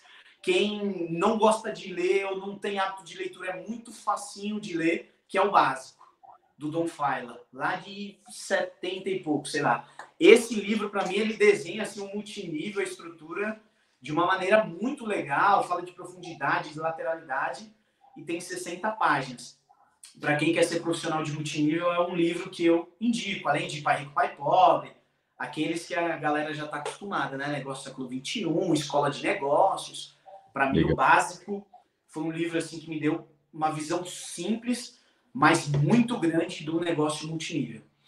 Legal, legal. Eu acredito também que é um livro que nos primeiros, né, bem, ele tem que estar dentre os primeiros ali que a pessoa faz a leitura, exatamente pela simplicidade e, e chama atenção, né? Ele tem algumas passagens que para quem está começando é muito importante. Legal, cara, eu, eu, eu né, pelo convívio que a gente tem, tem uma habilidade sua, não sei se é intencional ou não, mas que eu, eu já reparei ah, mas eu queria que você falasse, aí depois eu falo, porque senão vai, vai né, talvez você fala diferente, aí eu já complemento aqui. Mas o que é uma habilidade sua, na sua percepção, que você ah, fala, poxa, para você é algo bem simples e muito necessário para ter os resultados que você tem, e que você olha para as pessoas e as pessoas deixam a desejar e que elas deveriam te modelar, assim, né? Poxa, né? Você fala, poxa, isso é mais do que a maioria. Eu, sou, eu performo melhor do que a maioria. Em parte técnica ou tipo comportamento mesmo? Cara, tanto faz. Algo que você fala, poxa, isso daqui pode, pode ser técnico, pode ser até um, um, né, um de cada, mas algo que você olha para o negócio e você fala, poxa, eu cheguei onde cheguei. Um dos motivos é porque eu vejo que, cara, eu faço isso aqui, eu olho para a galera, a galera dá uma mancada nesse ponto, sabe? que é, que é tão vacilo assim na sua percepção? Certo. Cara, eu eu sou tido ou visto, né, pelas pessoas como, né, isso são que eles falam, um dos imperiais mais humildes que eles conheceram e tal. Então, é, eu acredito que essa minha parte, que vem, eu acho que talvez de berço, eu não era um cara comunicativo, era um cara mais tímido, mas dentro de casa, meus pais, eles criaram muito esse valor da parte do ser humano. Meu pai é assistente social, minha mãe tem N é, atividades dentro da igreja e tal. Então, eu acho que a, o que eu tenho, assim, que, eu, que me falam e que eu acho fundamental dentro do negócio que a gente desenvolve, que é network marketing, é se relacionar. Entendeu? Eu acredito que eu sou uma pessoa que consigo... Tá muito, eu sou um cara muito próximo né? Tive que aprender também muita coisa, porque eu era o paizão, sempre fui o paizão da turma e tal, tá tudo certo, dou sorriso para todo mundo. Então, uma habilidade, por exemplo, ou um comportamento que eu aprendi muito com o Lucas, com o Batstone, foi um pouco mais da seriedade, do chato, do, do cara realmente ali, o negócio, o business. Mas uma coisa que eu faço bastante é me relacionar com as pessoas. Sou um cara que dou sorriso Onde eu estiver, eu tô sorrindo. Eu, ah, não conheço a pessoa, falou comigo, estou sorrindo.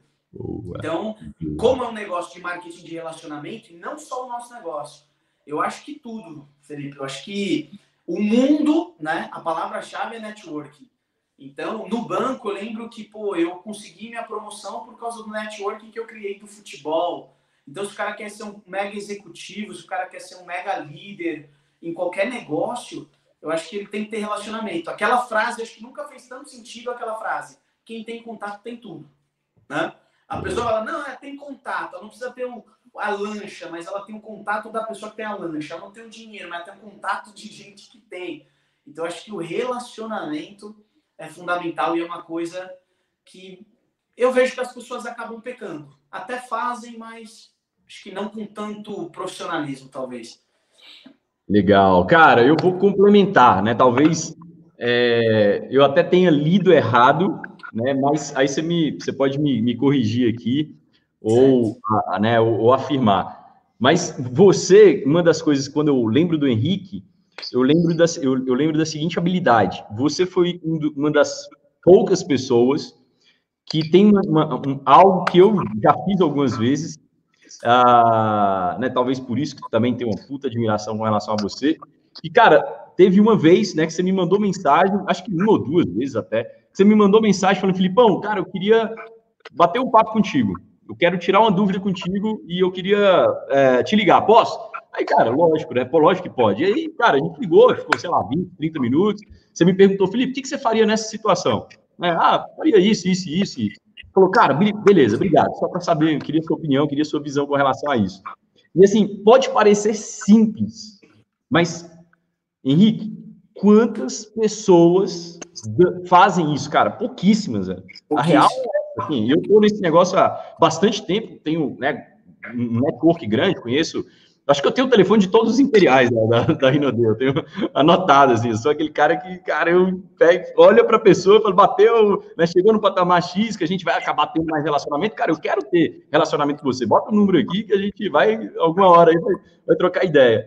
É, e, eu vejo que pouca gente tem isso, entende? Essa, essa, essa, essa humildade ou essa é, cara, até eu, eu, não, eu, não, vejo nem como humildade, assim, eu acho que é muito mais oportunidade de falar, cara, já que eu tenho um contato, já que eu posso pegar um, uma segunda opinião, uma terceira opinião, uma quarta opinião, por que, por que não pegar, pô? Então, cara, o que, que, você faria? É o que eu falei com, com, você, que eu fiz com o Demétrio, né? Que o, cara, cara, o telefone ia Demétrio. Eu falei, cara, eu nunca passei por isso aqui. Tem um cara que já passou. Não tenho muito relacionamento com ele, mas ele sabe que eu sou, eu sei quem ele é. Vou ligar aqui. Isso acabou também é, é, aproximando. É, faz sentido isso, cara? Isso é algo que você é natural seu, assim, de cara, ser o cara esponja mesmo, que quer aprender quando chega perto de alguém? Sim, total, total.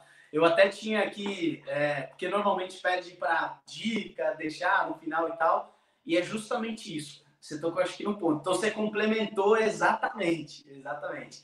É, eu sempre fui esse cara muito ensinável e com muita fome.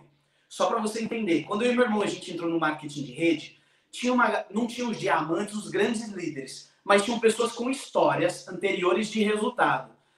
No fim das reuniões, todas é, é comum no marketing de rede as reuniões presenciais acabarem num restaurante. Então sai de uma reunião, vai para um restaurante, vai comer uma pizza.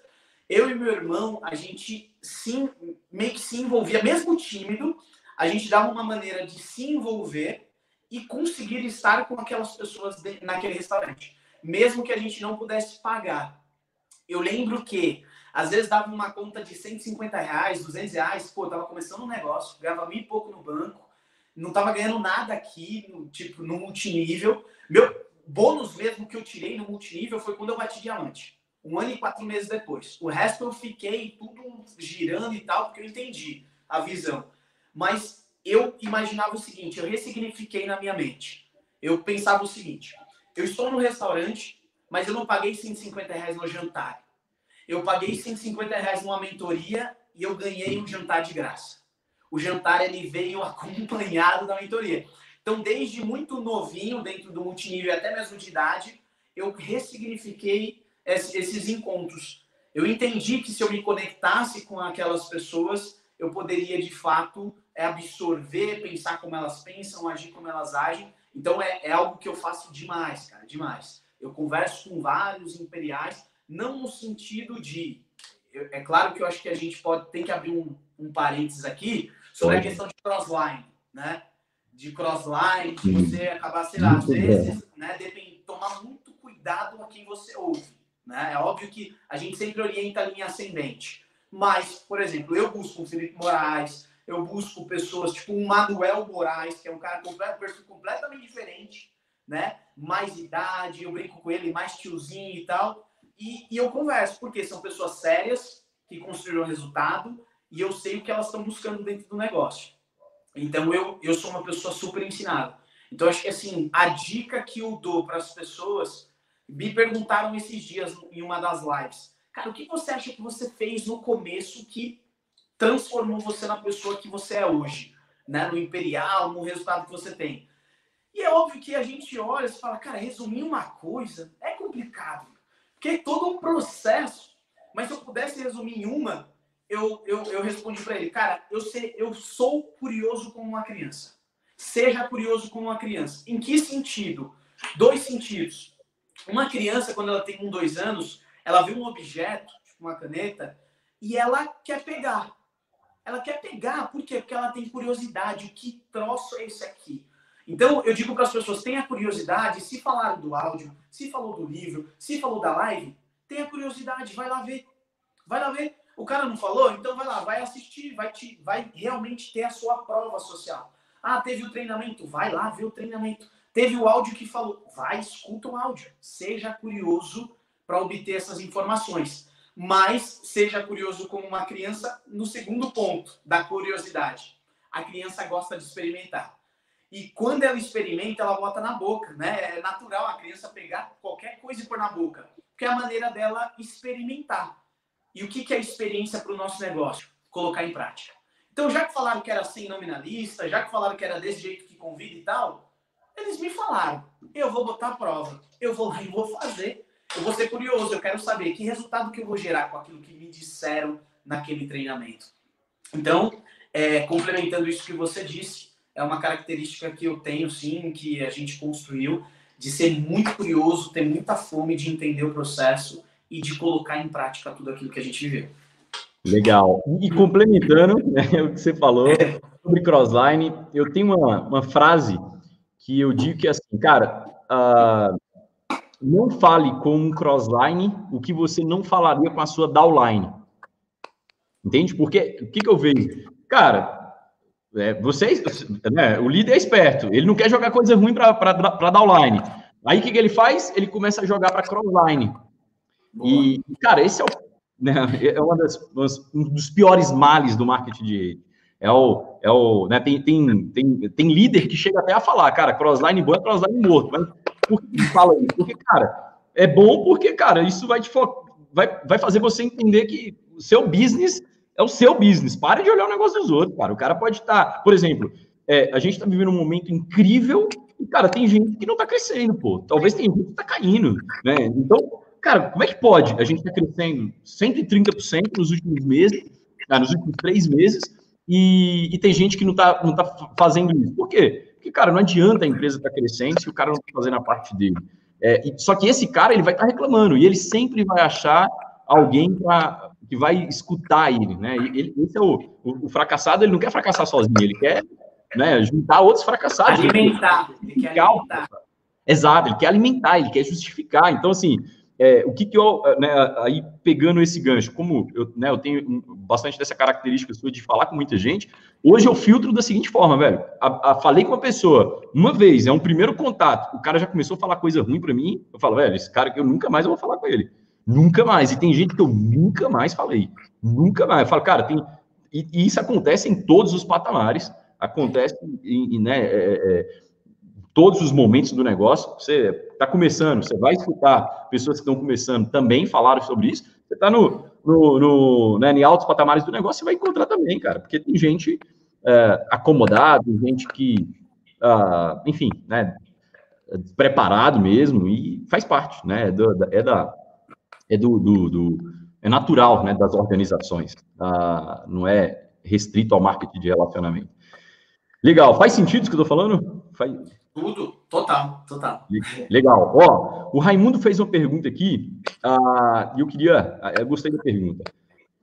Ah, o Henrique falou sobre pessoas que não têm perfil de líder. O que ele indica para esse tipo de pessoa que, mesmo não tendo perfil, mas acredita no negócio o que falar para esse tipo de pessoa?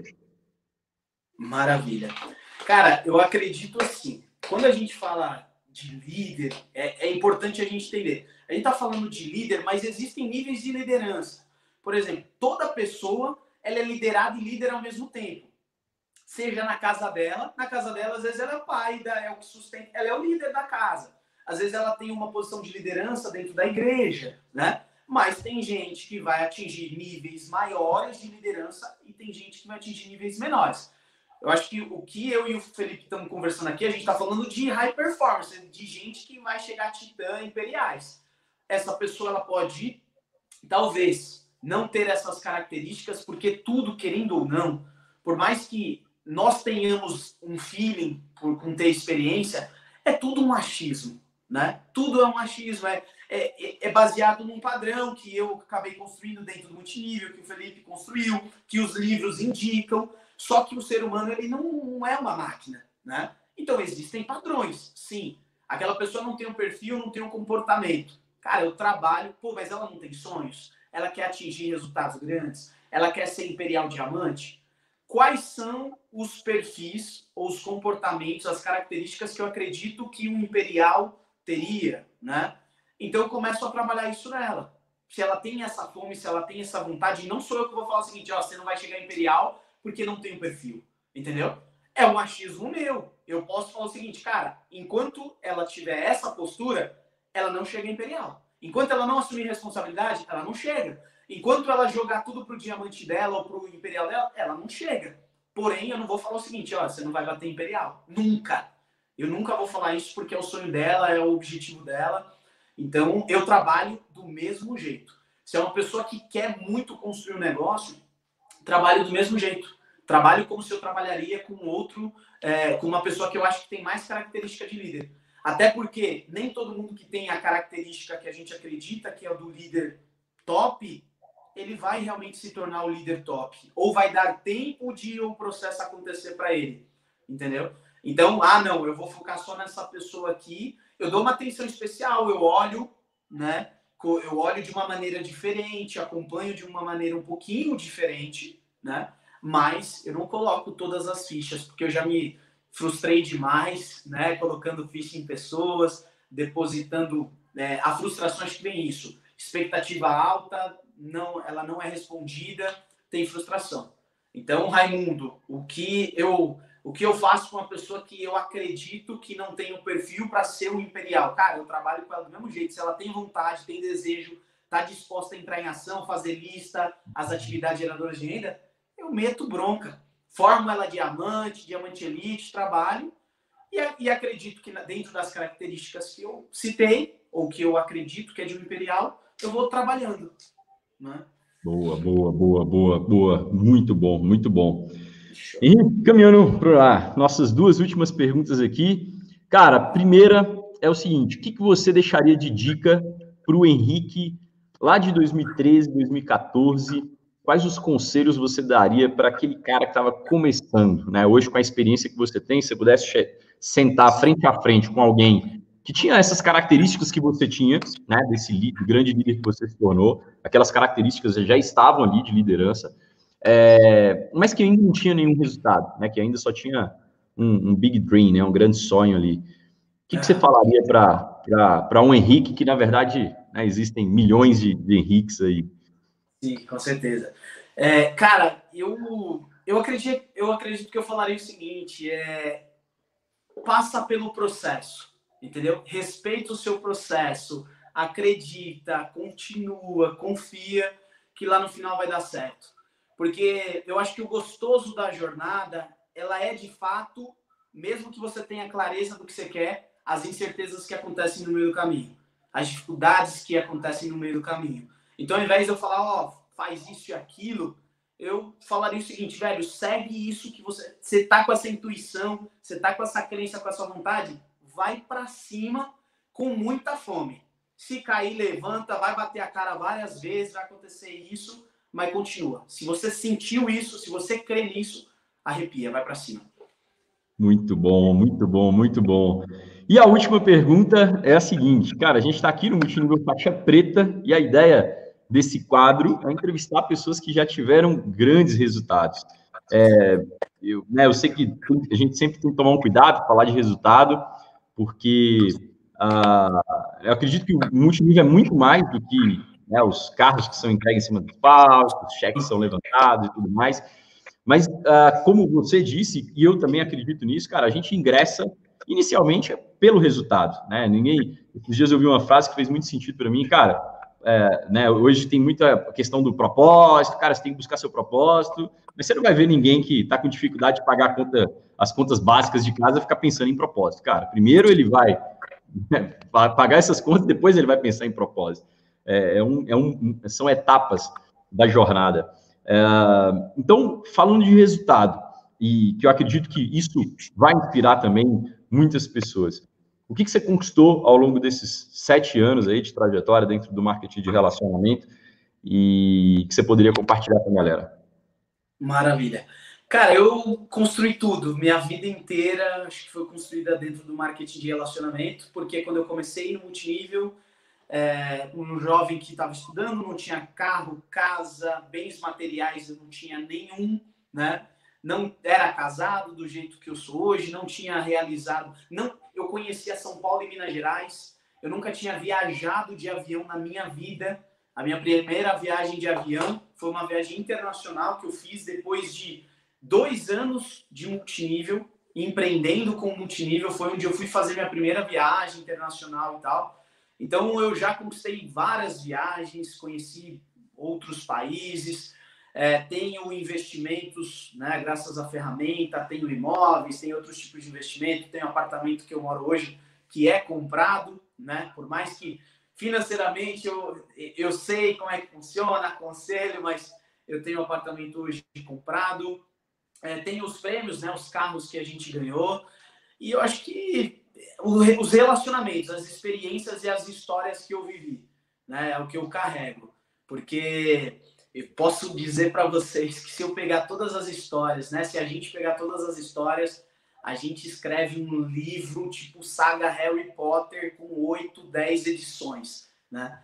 Então, fora os bens materiais que foram fundamentais, conseguir fazer o casamento dos sonhos, né, junto com a minha esposa. Eu sempre falava para ela, ó, oh, quando eu bater diamante desde a primeira empresa, quando bater diamante a gente noiva, noiva e, e vai para casar.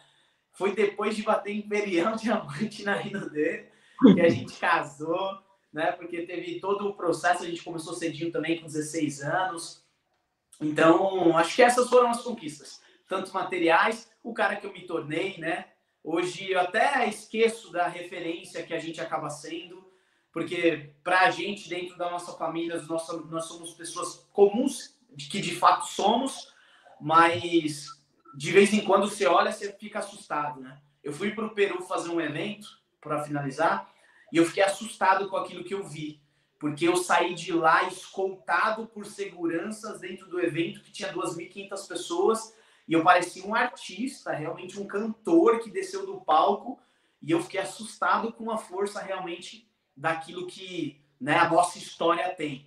Então eu falo para as pessoas o seguinte, cara, acho que cada um tem a sua história, todo mundo tem problema, mas, e de alguma forma você tem que contar a sua história.